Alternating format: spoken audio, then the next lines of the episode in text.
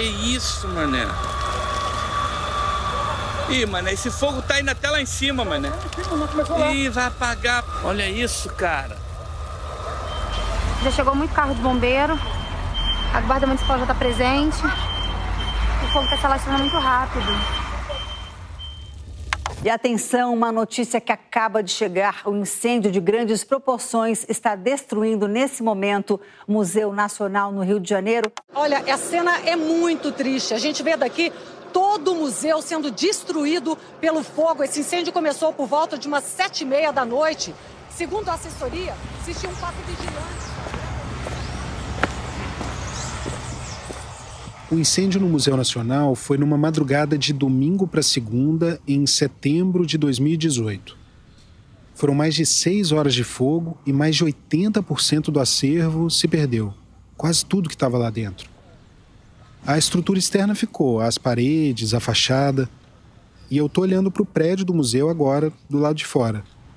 Fica na Quinta da Boa Vista, que é um parque em São Cristóvão, bairro da Zona Norte do Rio de Janeiro. Acho que esse dia do incêndio ainda está muito vivo na mente das pessoas. Para quase todo mundo, talvez seja essa a imagem que vem à cabeça quando se fala no museu.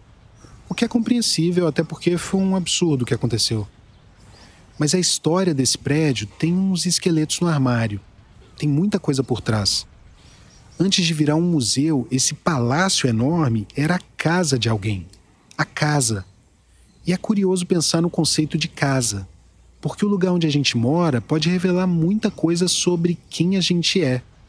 Se a casa é própria, se é alugada, se é perto da família ou é longe, mas é perto do trabalho, se é grande, se é pequena, se é nova, se é mais antiga. Tem casa que ajuda até a explicar a história de um país. E é o caso dessa aqui. O Palácio do Museu Nacional já foi residência oficial da família real, depois família imperial do Brasil. Sabe, Dom João VI, Dom Pedro I, Dom Pedro II, Princesa Isabel? O nome é Palácio de São Cristóvão. É como se fosse hoje em dia o Palácio da Alvorada, lá em Brasília. Só que, diferentemente do Alvorada, este palácio aqui não foi construído para ser a residência oficial do Dom João VI. Já existia um prédio aqui. Tinha sido construído por um comerciante bem rico, o Elias Antônio Lopes. Daí, quando a família real portuguesa veio para o Brasil, em 1808, era disparada a melhor mansão do Rio.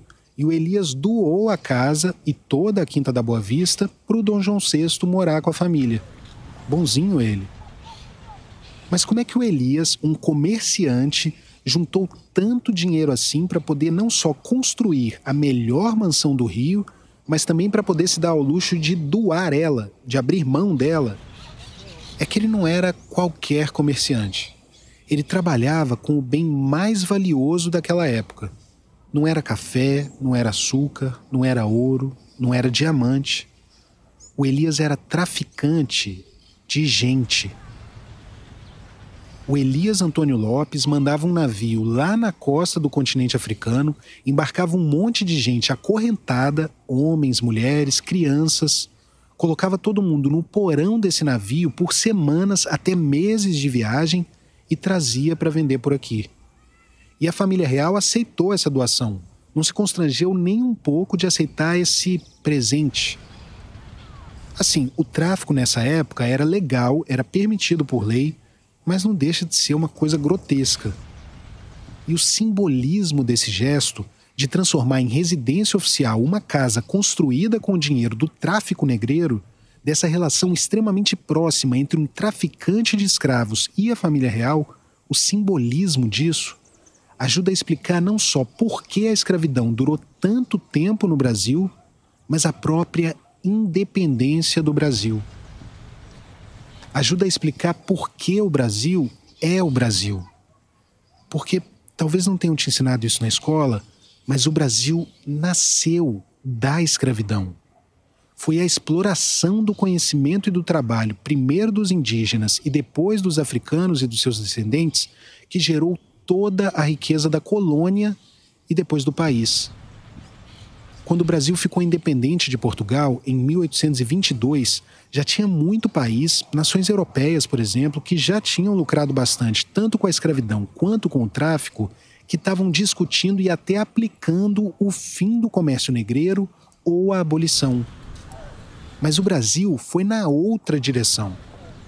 As elites brasileiras não só reafirmaram o pacto com a exploração da mão de obra escrava, elas dobraram a aposta. A escravidão não ia só continuar, ia aumentar. E também não é que não tinha uma escolha, uma outra possibilidade de Brasil. Tinha várias e daqui a pouco você vai ouvir sobre elas. Foi por causa da escravidão e foi graças à escravidão que aquele aglomerado de províncias, tudo diferente uma da outra, decidiu se juntar e tentar formar um país, uma unidade. Foi por causa da escravidão e do medo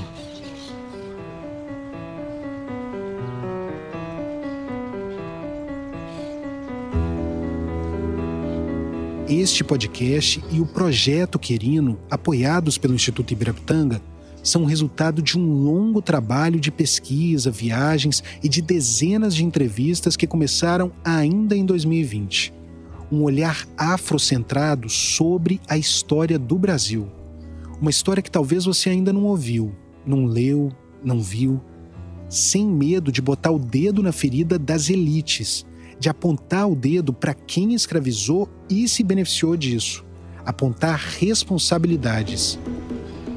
Que momento melhor para fazer isso do que nos 200 anos da independência? Eu sou o Tiago Rogero, este é o podcast do projeto Quirino, produzido pela Rádio Novelo. Episódio 1 A Grande Aposta.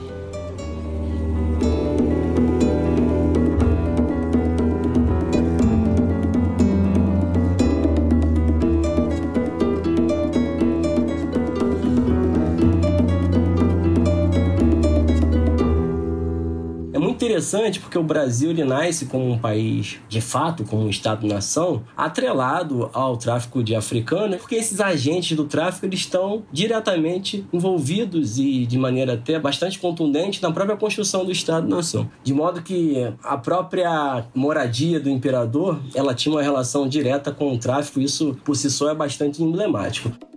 Este é o Tiago Campos Pessoa, historiador e professor. Ele é autor de um livro que vai ser central para a gente no próximo episódio, mas por enquanto ele está explicando o que, que era um traficante de escravos naquela época. Desde o fim do século XVIII, o Rio já era a província mais rica do Brasil, e essa riqueza vinha do tráfico. E algo para se ter em mente é que o tráfico não era um negócio de uma pessoa só, uma história de um só vilão. Era uma cadeia produtiva era uma operação bastante complexa, tanto em termos operacionais como em termos logísticos, econômicos, financeiros. Então, quando a gente pensa no traficante de escravos, a gente tem que pensar numa cadeia de atores e de mercadorias, de agências que vão para muito além do próprio controle desse traficante de escravos. Dificilmente era feito por uma pessoa só. Embora ainda fosse legal, o tráfico já começava a ser questionado. No período colonial, a palavra tráfico tinha mais um sentido de. comércio em movimento. Acontece que, na virada do século XVIII para o século XIX, né, à medida em que o abolicionismo que se inicia na Inglaterra, a ideia de ser traficante de escravo ela começa a mudar um pouco, sobretudo por conta dessa condenação moral e política advinda desse amplo movimento que se inicia na Inglaterra e se espraia pelo Ocidente. Antes disso, a Inglaterra tinha lucrado muito com o tráfico de escravizados e com a escravidão. Muito. Mas a Revolução Industrial estava em curso e em 1807 o parlamento inglês decidiu pelo fim do tráfico de escravizados para a Inglaterra e para as colônias britânicas. Daí o que era produzido nessas colônias ficou mais caro do que os produtos de quem ainda escravizava como, por exemplo, as colônias de Portugal.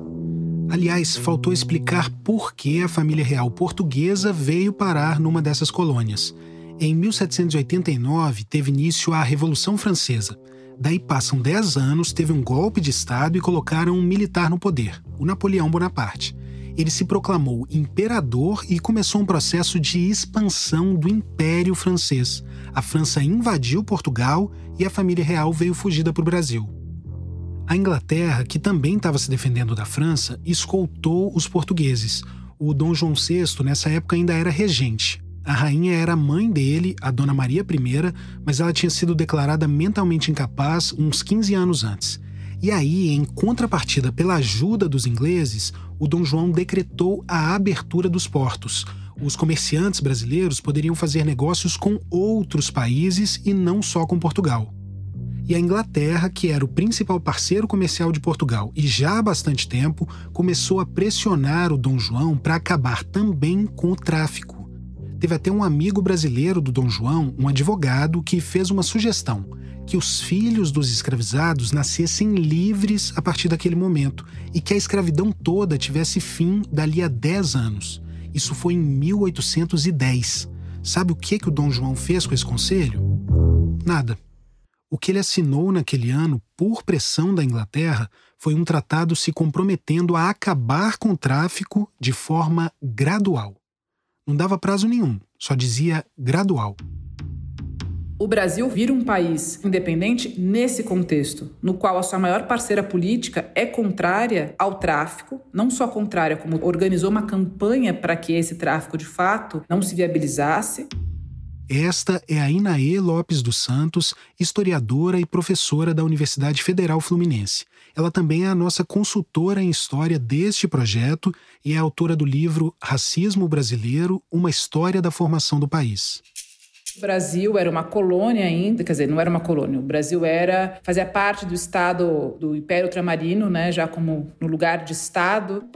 A chegada da família real foi uma mudança de patamar para o Brasil. Depois da abertura dos portos, a economia explodiu, principalmente no Rio e no Sudeste. E o Brasil foi meio que promovido em 1815.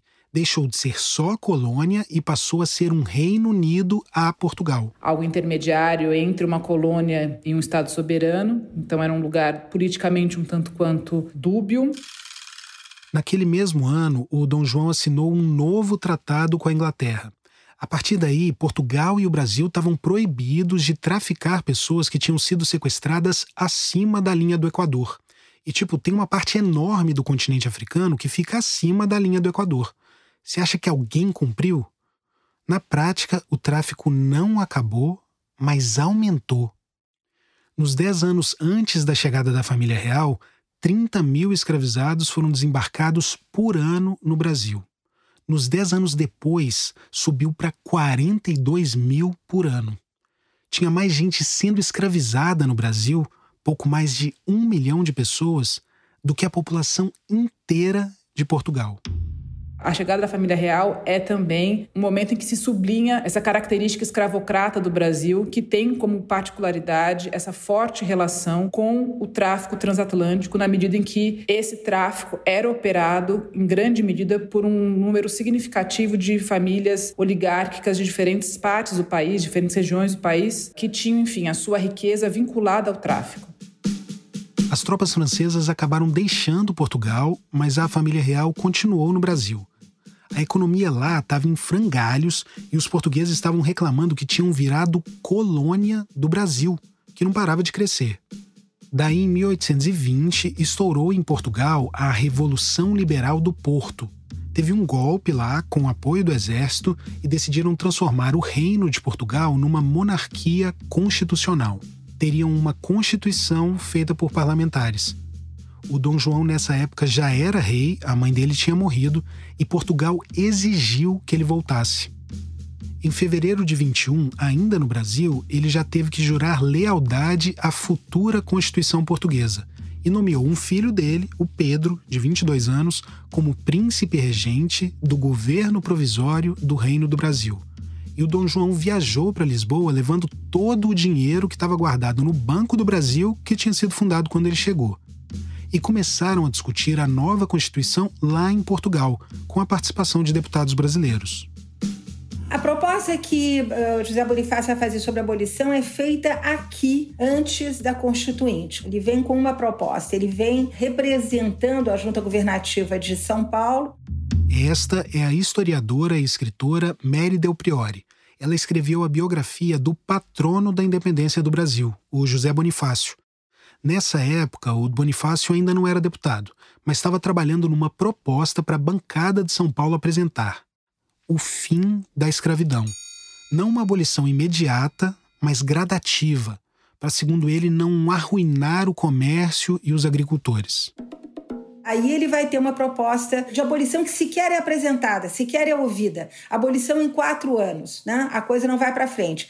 Nas cortes. Cortes era o nome que tinha essa Assembleia Constituinte lá em Portugal. Nas cortes, quem é muito, muito, muito atuante é o irmão dele, Antônio Carlos. E Antônio Carlos está nesse momento nas cortes em Portugal, falando não de uma independência, isso não estava claro, mas da autonomia das províncias brasileiras. É o que se quer, é o que a elite deseja. As elites locais querem cada qual se ocupar dos seus negócios sem interferência de Portugal. As elites tinham medo tinham pavor de perder tudo que elas tinham conquistado. Todo o dinheiro, todos os cargos, todas as benesses. Mas não era só disso que elas tinham medo.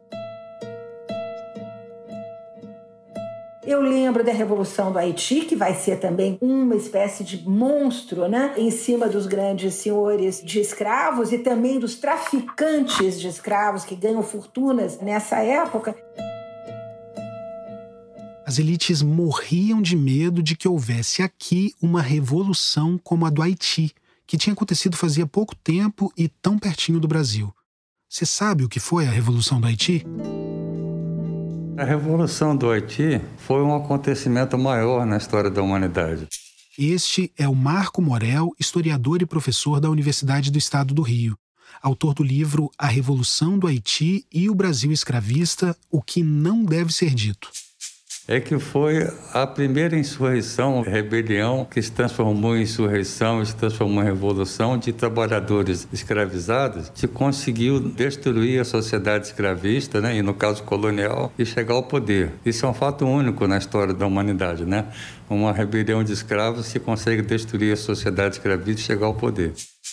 Os escravizados se rebelaram, se libertaram e mataram os senhores. Em segundo lugar, foi a segunda independência proclamada nas Américas. Né? Primeiro foi os Estados Unidos e segundo o Haiti. Em terceiro lugar, e não menos importante, é porque foi o primeiro país das Américas a abolir a escravatura, em 1793, 94. Então, por esse motivo e por representar o protagonismo da população negra e mulata daquela sociedade como vitoriosos, né? no sentido de que naquele momento conseguiram criar novas formas de relação social, etc.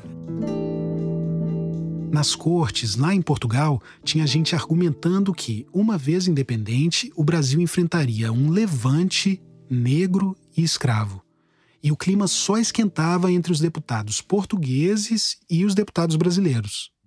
Os gajos queriam que o aparelho de Estado, ou falando em português muito claro, que o dinheiro voltasse e ficasse todo concentrado em Lisboa.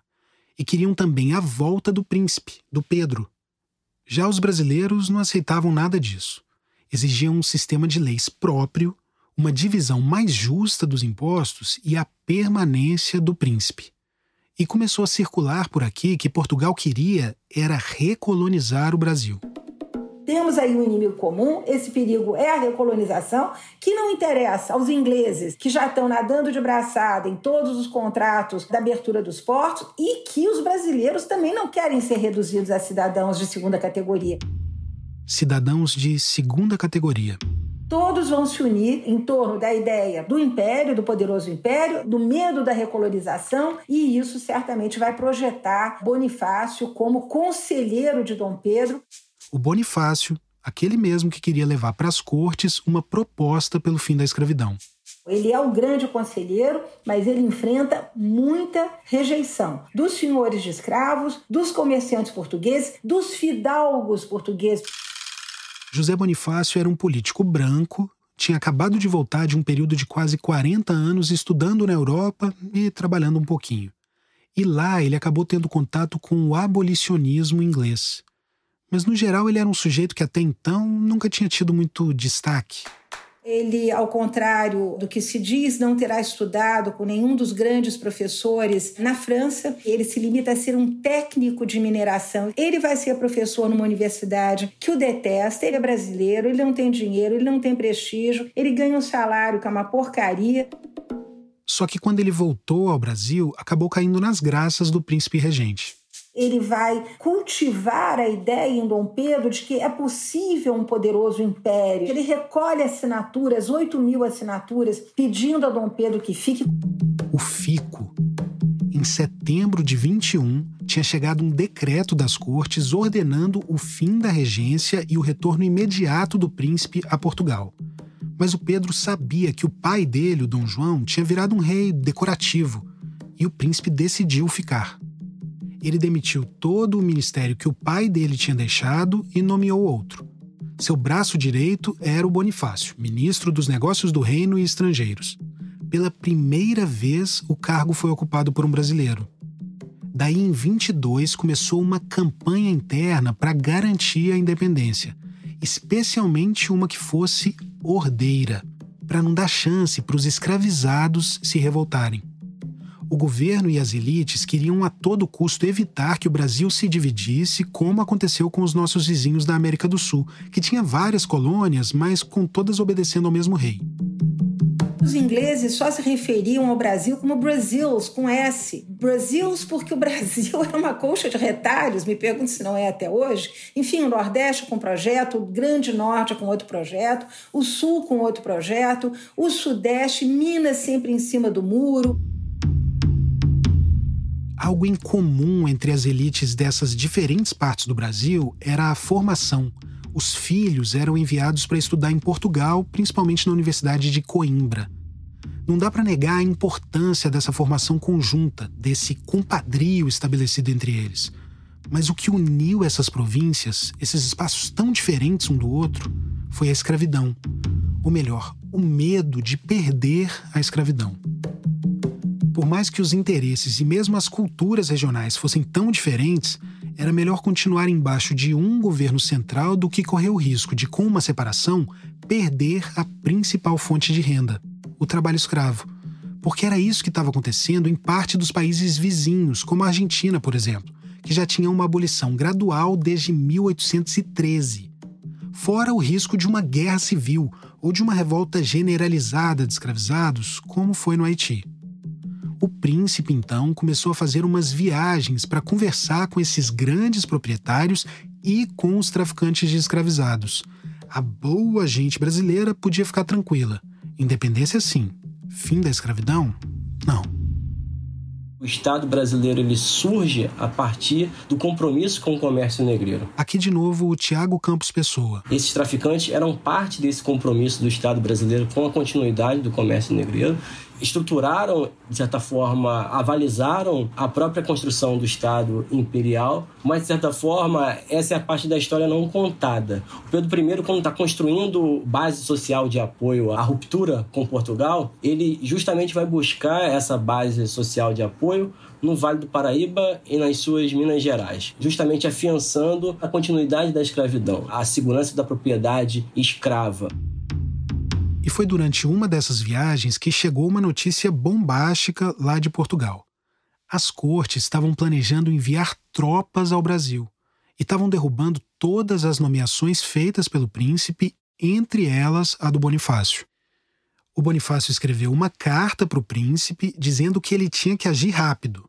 A única opção era romper definitivamente com Portugal. A independência é uma dessas coisas que, se fechar os olhos, a gente consegue imaginar a cena. Tem um tanto de homem branco a cavalo às margens do rio Ipiranga. E em destaque está o Dom Pedro, com aquela barba esquisita, montado num cavalo, erguendo a espada e gritando. Um cenário super heróico. A questão é que não foi bem assim. O que a gente sabe, né, é que, enfim, foi um processo muito conturbado, muito pouco suntuoso. Aqui de novo a Inaê Lopes dos Santos. De certa forma, Dom Pedro I, que ainda não era Dom Pedro I, né, o príncipe regente, ele foi um pouco pego de surpresa. Tem uma coisa do simbolismo que mesmo na precariedade das mulas, não tem aquela cavalaria, aquela roupa pomposa. O cara tá voltando uma viagem de dias, né, Rio São Paulo que demorava acho que dois ou três dias.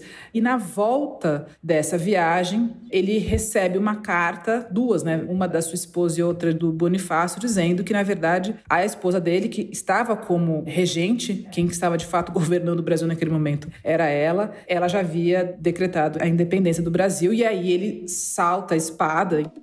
Como Dom Pedro estava fazendo campanha pelo país e estava fora do Rio, a esposa dele, a Maria Leopoldina, é quem estava como regente interina. Daí, quando chegaram aquelas notícias todas de Portugal, foi ela que declarou a independência. O Dom Pedro só ratificou.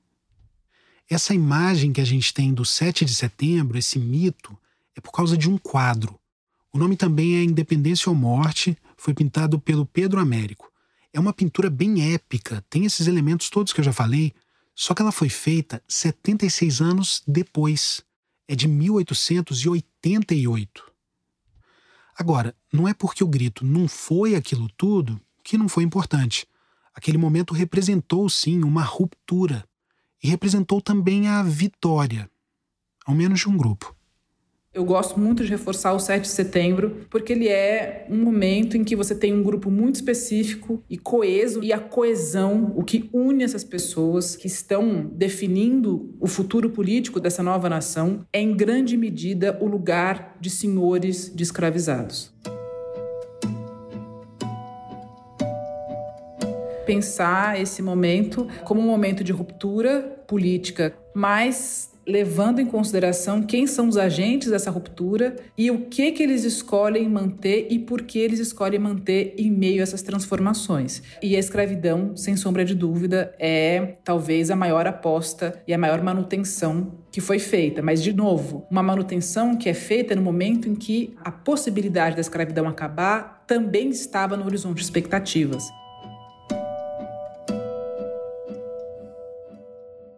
O Brasil podia ter seguido outros caminhos, tinha outras possibilidades de Brasil. Mas a que venceu foi a dos senhores de escravos. E não é que o Brasil seria, sei lá, progressista se decidisse acabar com a escravidão naquele momento, ou pelo menos com o tráfico negreiro. Nos Estados Unidos, por exemplo, o tráfico pelo mar já estava proibido desde 1808. Aqui, as coisas pioraram. Lembra que depois da chegada da família real, o volume de pessoas desembarcadas aqui tinha passado de 30 mil para 42 mil por ano? Depois da independência, foi para 52 mil. Então, assim, o racismo não é um tipo de gás que está na atmosfera. O racismo é uma construção humana. E a escravidão também. A escravidão é uma instituição. E ela perdurou porque você tinha um grupo de senhores de escravizados, que era um grupo que também formou a elite política brasileira, ou as elites políticas brasileiras, nas suas multiplicidade, nas suas discordâncias. Elas tinham essa base comum, que era o fato de eles serem proprietários de escravizados. Em dezembro de 22 foram criados os símbolos nacionais, como a bandeira do Império. Você já olhou bem para a bandeira do Império? Ela tem o mesmo retângulo verde da bandeira de hoje, representando a casa de Bragança, que é a família do Dom Pedro. O losango amarelo representa a casa da família da Maria Leopoldina. Tem a cruz da Ordem de Cristo, tem umas estrelas representando as províncias e tem a coroa acima da coroa ainda tem mais uma cruz, simbolizando que Deus estava acima de tudo. Hum. Mas além de tudo isso, tem dois raminhos de folha que ninguém costuma reparar. Esses dois ramos emolduram o brasão. De um lado, um ramo de café, do outro, um ramo de tabaco. Eles estão unidos pelo laço da nação, uma fitinha verde e amarela. E o Dom Pedro disse que a ideia era que esses ramos representassem as riquezas da nação: café e tabaco. Daí eu te pergunto: quem trabalhava e colhia, quem trabalhava e morria para gerar essas duas riquezas nacionais? A Avenida Paulista, principal palco das manifestações em São Paulo, além de receber manifestantes em defesa das reformas do governo Jair Bolsonaro, abriu espaço para a defesa de outras pautas mais alternativas, entre elas a defesa da monarquia. Há pouco tempo atrás, nós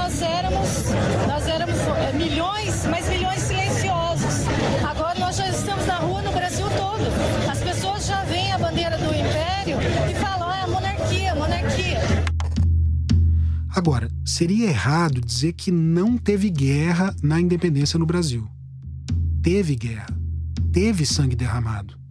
Só que não foi sangue azul. As guerras de independência foram guerras que aconteceram em diferentes partes do país e que tiveram, obviamente, dimensões distintas, nas quais as forças militares desse recém-criado país, com uma ajuda fundamental da população, agora brasileira, lutam pela expulsão das tropas portuguesas. E são movimentos que têm um apelo popular muito grande. Né? E o apelo popular não é que as pessoas ficavam na janela das suas casas batendo palma. O apelo popular é porque as pessoas vão para as ruas com faca, com que elas tivessem, porque a gente não está falando de um exército organizado ainda. A mais conhecida dessas guerras e a que teve maior repercussão foi na Bahia por meio de um movimento que tem uma participação popular significativa e no qual a gente tem pelo menos a participação de três mulheres que ganharam, né, em escalas diferentes por causa das suas pertenças raciais, um destaque na história brasileira. Uma dessas mulheres, a Maria Filipa, né? Sim, que é a mulher negra que a gente conhece de forma mais emblemática nesse período da história do Brasil. Maria Felipa de Oliveira.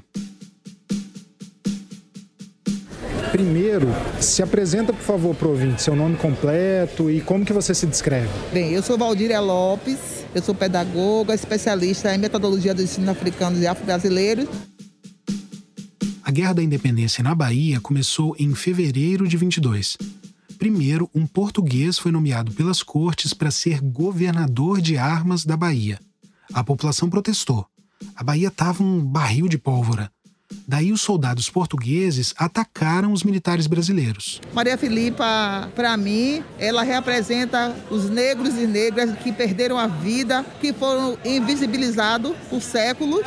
E aí você não vê na história, nos livros, falando desses corpos que foram jogados. E Maria Filipa, para mim, representa a presença do negro na luta da independência do Brasil na Bahia. A linha de frente da resistência brasileira era formada por pessoas negras, as chamadas tropas de cor. Enquanto os negros resistiam em Salvador, a turma rica e branca fugiu para suas fazendas no recôncavo. O Dom Pedro contratou um mercenário francês, o Pierre Labatut, para liderar as tropas brasileiras. Aqui em Taparica foi onde houve mais sangue derramado na luta da independência. Taparica é um lugar singular quando fala das consequências das lutas pela independência. Mas muito poucas pessoas sabem disso e isso é muito pouco falado. Na ilha de Taparica, que fica na Baía de Todos os Santos, a Maria Felipa de Oliveira, uma mulher negra, pescadora, marisqueira e quitandeira, teria liderado um grupo que incendiou barcos dos portugueses. E as mulheres lideradas por ela também teriam dado uma surra de cansanção. Sabe, cansanção? É uma planta que dá queimadura se você encostar. Elas teriam dado uma surra de cansanção nos portugueses.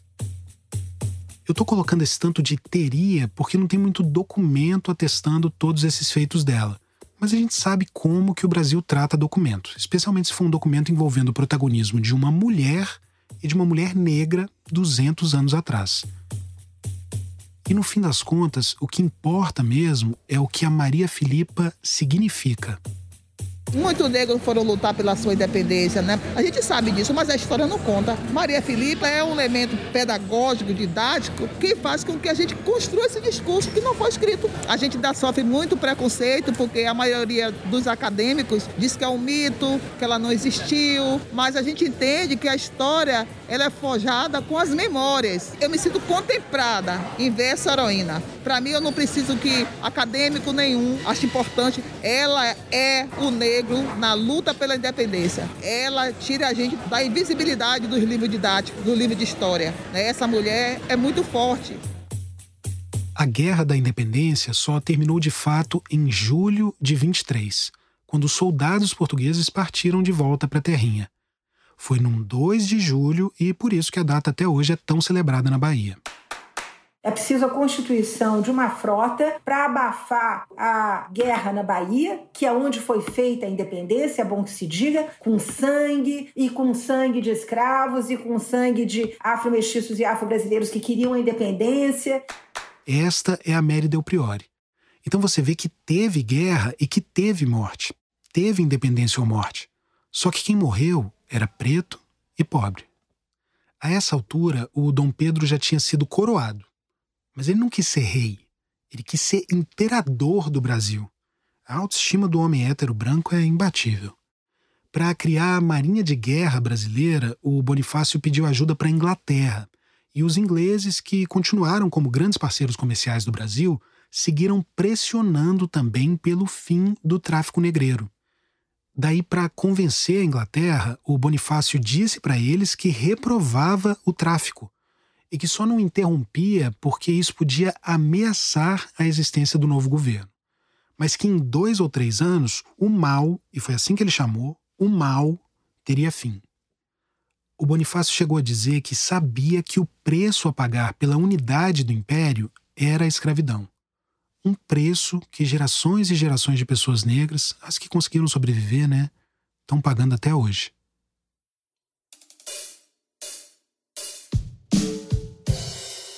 Todo país novo precisa de leis, precisa de uma constituição. Em maio de 23 foi instaurada a Assembleia Nacional Constituinte. Os parlamentares eram quase todos homens brancos, ricos, alguns poucos afrodescendentes, mas nenhuma pessoa negra de pele escura, por exemplo. E nenhuma mulher também, que nessa época não votava e nem era votada. A escravidão, claro, era um assunto na Assembleia. Tinha deputado que era abertamente contra a escravidão, que defendia a abolição. E tinha também quem defendia a manutenção do cativeiro. Afinal, a maioria ali era tudo senhor de escravo. Teve um deputado mineiro, o Maciel da Costa, que disse que a elite brasileira não tinha culpa pela escravidão. Olha só isso. Que os africanos vêm porque seus bárbaros compatriotas os vendem. Você já ouviu esse tipo de bobagem em algum lugar, né? Olha só, olha só. Se for ver a história realmente, o português nem pisava na África, eram os próprios negros que entregavam os escravos no. Não, pisava, pelo amor de Deus. Não, não, mas é. Já o Bonifácio, que também era deputado, preparou um documento enorme para apresentar na Assembleia defendendo o fim da escravidão. Ele está preocupado com o progresso econômico do Brasil. E ele entende que a escravidão é um atraso, que a escravidão, de certa maneira, impossibilita a criação de indústria, que a escravidão impossibilita a ocupação do solo de maneira inteligente e ele tentou convencer os colegas pelo que era mais importante para eles: o bolso. Se não abolir, não vai desenvolver, não vai crescer. São pautas que envolvem o crescimento desse futuro país, desse futuro império, como qualificar a mão de obra, como criar escolas. Ele tem uma preocupação enorme com a educação, e isso é muito importante. Ele tem uma visão de conjunto, não da escravidão, de como fazer crescer o Brasil. Escolas técnicas, introdução de imigrantes. Então, a questão da escravidão está subsumida a um projeto de fazer o Brasil crescer, se industrializar, se libertar da grande propriedade, sobretudo se educar. O Bonifácio escreveu assim: É preciso, pois, que cessem de uma vez os roubos, incêndios e guerras que fomentamos entre os selvagens da África. É preciso que não venham mais a nossos portos milhares e milhares de negros que morriam abafados nos porões dos nossos navios, mais apinhados que fardos de fazenda. É preciso que cessem de uma vez por todas essas mortes e martírios sem conta com que flagelávamos e flagelamos ainda esses desgraçados em nosso próprio território. É tempo, pois, e mais que tempo, que acabemos com um tráfico tão bárbaro e carniceiro. É tempo também que vamos acabando gradualmente até os últimos vestígios da escravidão entre nós, para que venhamos a formar em poucas gerações uma nação homogênea, sem o que nunca seremos verdadeiramente livres, respeitáveis e felizes. E você vê que, mesmo criticando a barbárie que era a escravidão, o José Bonifácio não deixava de ser um homem branco e rico do começo do século XIX. Isso fica evidente, por exemplo, quando ele chama os africanos de selvagens. Bom, mas esse documento do Bonifácio tinha 32 artigos. Dá para você ler na íntegra no site do Projeto Quirino. Só que esse documento nunca foi apresentado na Assembleia. Em muito pouco tempo aconteceu um monte de coisa. Primeiro, o Bonifácio foi demitido pelo imperador. Sim, demitido. Essas ideias reformistas dele não pegavam bem entre a turma do dinheiro. Mas não era só isso. Os outros deputados reclamavam que o Bonifácio e os irmãos dele eram muito truculentos. Tinham até espancado um jornalista português que tinha criticado a família no jornal. Daí o Dom Pedro rompeu com o ex-braço direito e a família dele virou oposição ao imperador. E antes que o Bonifácio pudesse levar o documento da escravidão para o plenário, o Dom Pedro destituiu a Assembleia. Fechou, acabou. Um dos motivos é que os deputados estavam trabalhando num texto que restringia os poderes do imperador e que dava mais poder para as elites das províncias. O Dom Pedro não gostou e acabou com a brincadeira. O Bonifácio foi preso e exilado. Eu não acho que ele tenha caído por conta da sua luta pela escravidão. Tanto é que depois, no exílio, ele jamais se digna lembrar uma vez dessa questão da escravidão. Eu só lembro também para aqueles que ainda acreditam que ele é o grande patrono da independência, que quando ele cai, ele funda um jornal e quem vai considerá-lo, em primeiro lugar, o grande patrono da independência é ele mesmo. Porque nesse jornal intitulado Os Tamoios, ele se auto-entrevista e ele então diz que são os Andradas os responsáveis pela independência do Brasil, esquecendo que as batalhas foram inúmeras em toda a parte e que todos os brasileiros participaram de um jeito ou de outro. Não tinha mais assembleia para fazer a Constituição, mas o país ainda precisava de leis. Daí o imperador nomeou uma comissão para escrever a Constituição. Entre eles, o Maciel da Costa, aquele mesmo que dizia que a elite brasileira não tinha culpa pela escravidão o Maciel não só ajudou a escrever a Constituição, como virou o novo braço direito do Dom Pedro, entrando no lugar do Bonifácio como ministro. E a escravidão. Bem, a gente já sabe o que aconteceu com a escravidão.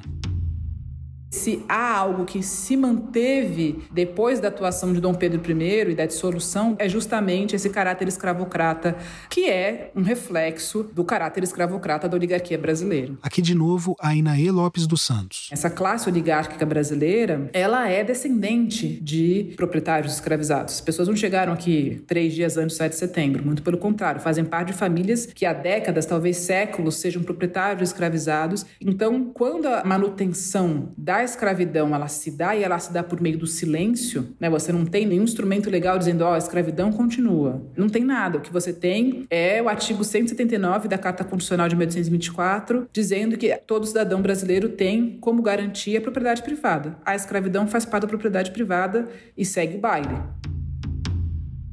A Constituição também trazia um outro artigo que ajudaria a manter o sistema escravocrata por mais tanto tempo. Esse artigo era a definição de cidadania. Pela lei, toda pessoa negra livre, nascida no Brasil, era cidadã do império. Se fosse um africano, ainda que conquistasse a alforria, não seria um cidadão. Mas o filho desse africano livre, sim. E não foi uma benevolência isso, foi mais uma válvula de escape. Os poderosos davam alguma coisa para não correr o risco de as pessoas botarem abaixo todo o sistema escravista para não correr o risco de ter aqui um novo Haiti. E mesmo para quem conseguia essa cidadania, era uma cidadania de segunda categoria também. Na teoria, essas pessoas tinham direitos civis, mas não direitos políticos, votar e ser votado em todas as eleições. Essa Constituição é até hoje a mais longeva da história do Brasil. Durou até 1889. E por todo esse período, as pessoas negras que eram livres tiveram essa liberdade precária.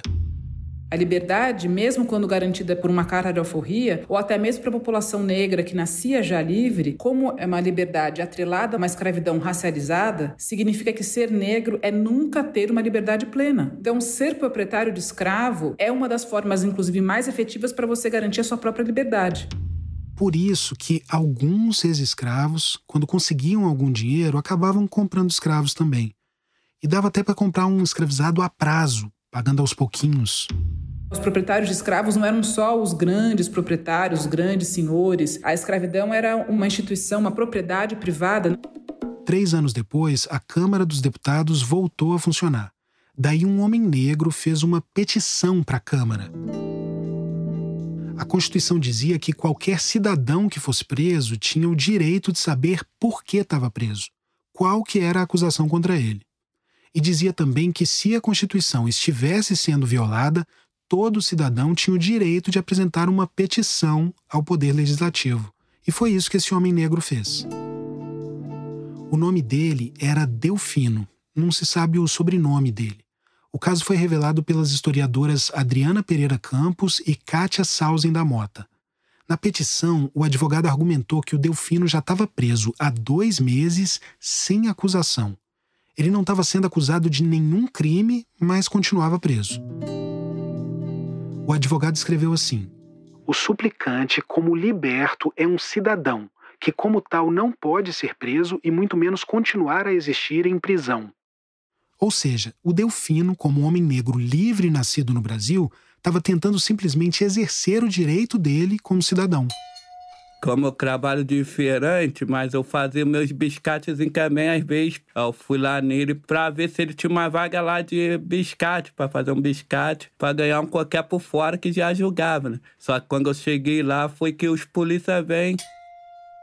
Só que o Delfino continuou preso. A história era assim: o Delfino era escravizado por um sujeito rico lá que morreu. E os herdeiros começaram uma briga pelo espólio. Daí o filho desse sujeito vendeu o Delfino, mas um cunhado chegou dizendo que ele é que era o herdeiro e, portanto, dono do Delfino e prendeu o Delfino. Daí o cara que tinha comprado ele falou: Quer saber? Agora não é meu nem seu, agora ele é livre. E libertou o Delfino. Mas o juiz decidiu que, enquanto não tivesse uma palavra final sobre o espólio, o Delfino deveria continuar preso, mesmo sem ter cometido nenhum crime. Sabe a presunção de inocência? Todo mundo é inocente até que se prove o contrário? Na teoria, deveria ser assim. A presunção, nesse caso do Delfino, não era de liberdade, era de escravidão. Antes de poder ter qualquer direito de cidadão, ele primeiro tinha que provar que não era escravizado. Aí foi, sentou, me bocou sentado lá, começaram a tirar um montão de foco, um montão de gente olhando. E eu perguntando eles o que que era. Aí foi e falou, Caco, vai se conduzindo só na delegacia mesmo e vai embora pra casa. Eu perguntei eles pra que que eu ia na delegacia, que eu não devia nada de justiça. Falei com eles. Eles, não, que vai quem que ia. O Delfino foi preso em maio de 26 e fez essa petição para a Câmara em julho. Só em maio do ano seguinte é que foi lido em plenário um parecer da comissão que analisou o caso e eles deram razão para o juiz. Aí quando chegou lá, a delegada só vem falando que eu era safado mesmo. Eu falando com ela que era trabalhador. Ela foi e falou, já cranca ele lá pra dentro mesmo. Aí crancou ali, eu fiquei crancado. Esse parecer da comissão é a última notícia que se tem do Delfino. Não se sabe se ele ainda estava preso, nem o que, que aconteceu com ele depois disso. E ali não via nem dia, nem noite, nem nada, e ninguém não me falando nada. Eu pedindo explicação, gritando lá. Eles falaram que era para calar a boca, senão ia ficar ruim para mim. Será que ele foi enfim libertado? Será que continuou na prisão? Que porcaria de cidadania é essa em que uma pessoa pode ficar tanto tempo presa, mesmo sem ter cometido crime nenhum? Aí fiquei lá mais sete dias nessa cela. Aí foi que entrou pro presídio, que era o convívio. Aí lá o polícia ainda falou que eu não conhece, que vai conhecer o inferno. Essa voz que você está ouvindo esse tempo todo é a do Anderson Gonçalves. Em 2019, ele estava indo atrás de uma vaga de emprego quando foi abordado por policiais. Tudo isso no centro de Petrópolis, aquela cidade que paga até hoje laudêmio para os descendentes do Dom Pedro. Os policiais não explicaram nada para o Anderson. Levaram ele para a delegacia e deixaram ele lá. Não podia falar com a esposa, não tinha advogado. Sem que ele soubesse, estava na delegacia também um homem que tinha sido assaltado um mês antes. O homem disse que não tinha dado para ver direito o ladrão, mas que era um homem negro e que tinha uma cicatriz no rosto. Os policiais levaram a vítima para uma sala olhando para um vidro. Do outro lado do vidro, olhando para o espelho, estava o Anderson ao lado de dois homens. E ficava olhando um pra outro e rindo, assim, né? Eu olhando pro espelho e rindo. Lá a minha cara, assim, eu sério olhando pro espelho, aí foi que eu desci. Só que bocou em reconhecimento. Só que como eu não entendo, nem eu sabia que era reconhecimento. Para mim tava normal ali. A vítima reconheceu o Anderson. Ele foi denunciado pelo Ministério Público com base nesse reconhecimento e o juiz aceitou a denúncia. E falei com eles, não, não cometi nada disso não. Aí foi nisso, aí fiquei. Aí fui ficando preso. Foi passando meses e meses eu lá. Aí fiquei um ano e três meses preso sem saber de nada. Assim, procurando uma julga lá dentro, ninguém dava atenção, nada. Que lá, na verdade, nós fica cracado igual um bicho mesmo. Quem jeito, aí comigo azega entrando, não dava pra comer direito, que eu não ia comer comigo azega. Às vezes até comia, não me não, mas azegona, eu não ia ficar comendo aquilo. Olha, Tiago, eu vou completar 27 anos de Defensoria Pública e é uma das maiores injustiças que eu já vi até hoje, porque aqui nós temos o racismo estrutural efetivamente configurado por parte da Polícia Civil, investigação, por parte do Ministério Público, acusação, e por parte do Judiciário, julgador. Este é o Marcílio Brito, defensor público do Estado do Rio. Ele foi catado na rua, você é o autor do crime e está preso, sem mandato, e foi colocado para reconhecimento perante dois homens brancos. Ah, é. Faltou dizer isso. Lembra que a vítima disse que não tinha dado para ver direito o assaltante, mas que era um homem negro? Na hora de fazer o reconhecimento na delegacia, os policiais colocaram três pessoas para a vítima reconhecer: o Anderson, que é um homem negro, e dois homens brancos. E a vítima acabou reconhecendo Anderson num processo de indução. Mas esse não foi o único erro do caso. Anderson só foi levado à autoridade judicial seis meses depois do primeiro dia de encarceramento, quando é obrigatória a audiência de custódia. O Anderson não teve audiência de custódia. Ele não sabia do que estava sendo acusado. Ele não teve direito à defesa. E o Anderson só foi solto 15 meses depois, 15 meses. Porque quando enfim teve uma audiência, e aqui eu vou usar aspas da decisão que finalmente libertou o Anderson. A vítima não identificou no acusado a principal característica física que observou no autor do delito, ou seja, uma cicatriz no rosto. Anderson, você entrevistou? Anderson não tem cicatriz. 15 meses preso. 15 meses. Quem devolve esse tempo para ele? Para a esposa dele? Me prejudicou e tudo, porque eu era muito esforçado. Eu tinha ali a banquinha ela ali, quando apareceu os biscates eu ia, já fazia. Aí quando eu fiquei lá me prejudicou, porque foi como roubo. E é um roubo para mim entrar na casa de uma pessoa, hoje ela vai desconfiar. Mesmo que eu provando, e que eu perdi todos os biscates. Hoje eu vivo de remédio controlado. E se eu não beber remédio, eu fico nervoso, me engano insônia, fico pensando só na cagueia, que pensa, passa igual um filme, é difícil de sair. 15 meses preso pelo crime de nascer preto no Brasil. Que porcaria de cidadania é essa em que uma pessoa pode ficar tanto tempo presa, mesmo sem ter cometido crime nenhum? 200 anos separam a história do Delfino da história do Anderson. Para o Delfino, a presunção era de escravidão para o Anderson de culpa, de criminalidade, do tipo todo negro é criminoso até que consiga provar o contrário. 200 anos depois daquela primeira Constituição, o negro ainda é um cidadão de segunda categoria no Brasil. E o que que você pensa do futuro, assim, Anderson? O que que você tem vontade de fazer? Quando você sonha, o que que você sonha? O meu sonho ainda continua o mesmo, que é abrir lá a minha quicandinha de legumes, verdura. Abrir uma lanchonetezinha depois também, para que nós vendemos uns bolinhos, nós sabemos fazer. E continuar vida assim, trabalhando, né? Porque eu quero me recuperar tomando esse remédio. E eu sei que um dia eu vou chegar lá mesmo que quero tirar esse sonho, mas não tira, porque eu ainda tenho isso na mente e eu vou fazer, vou lutar até eu conseguir.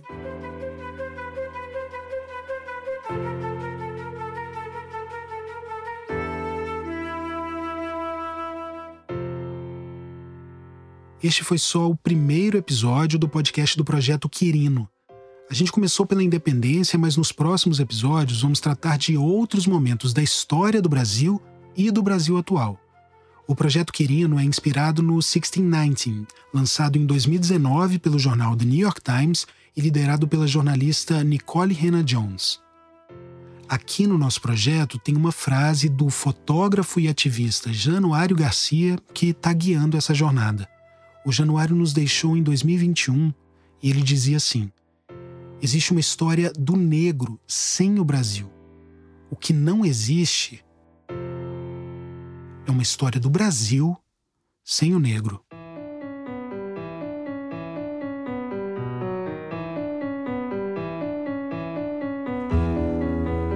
O projeto Quirino é apoiado pelo Instituto Ibirapitanga. O podcast é produzido pela Rádio Novelo. O nosso site, projetoquirino.com.br, reúne todas as informações sobre o projeto e conteúdo adicional. O site foi desenvolvido pela AIE. E eu te convido a conferir também todo o material do Projeto Quirino que está sendo publicado pela revista Piauí, nas bancas e no site da revista. Este episódio teve pesquisa de Gilberto Porcidônio, Rafael Domingos Oliveira e Angélica Paulo, que também fez a produção. A edição é do Luca Mendes, a sonorização da Júlia Matos e a finalização da Pipoca Sound. A checagem é do Gilberto Porcidônio e a música original do Vitor Rodrigues Dias. Estratégia de promoção, distribuição e conteúdo digital Bia Ribeiro. A identidade visual é do Draco Imagem. O ator que gentilmente leu aquele trecho da representação do Bonifácio foi o Paulo Betti. Os transcritores das entrevistas foram Guilherme Póvoas e Rodolfo Viana. A locução foi gravada no estúdio da Pipoca Sound com trabalhos técnicos do João Muniz. Consultoria em roteiro de Mariana Jaspe, Paula Scarpim e Flora Thomson Devô, com revisão de Natália Silva. Consultoria em História, Inaê Lopes dos Santos. Produção executiva, Guilherme Alpendre. A execução financeira do projeto é do ISPIS, Instituto Sincronicidade para a Interação Social. Idealização, reportagem, roteiro, apresentação e coordenação, Tiago Rogero. Este episódio usou áudios de TV Cultura, TV Record, Jovem Pan News. O Instituto Ibirapitanga é uma organização doadora fundada em 2017 pelo cineasta Walter Salles, dedicada à defesa de liberdades e ao aprofundamento da democracia no Brasil. O Ibirapitanga apoia organizações, movimentos e coletivos da sociedade civil brasileira que desejam produzir transformações estruturais positivas no país nas áreas de equidade racial e sistemas alimentares.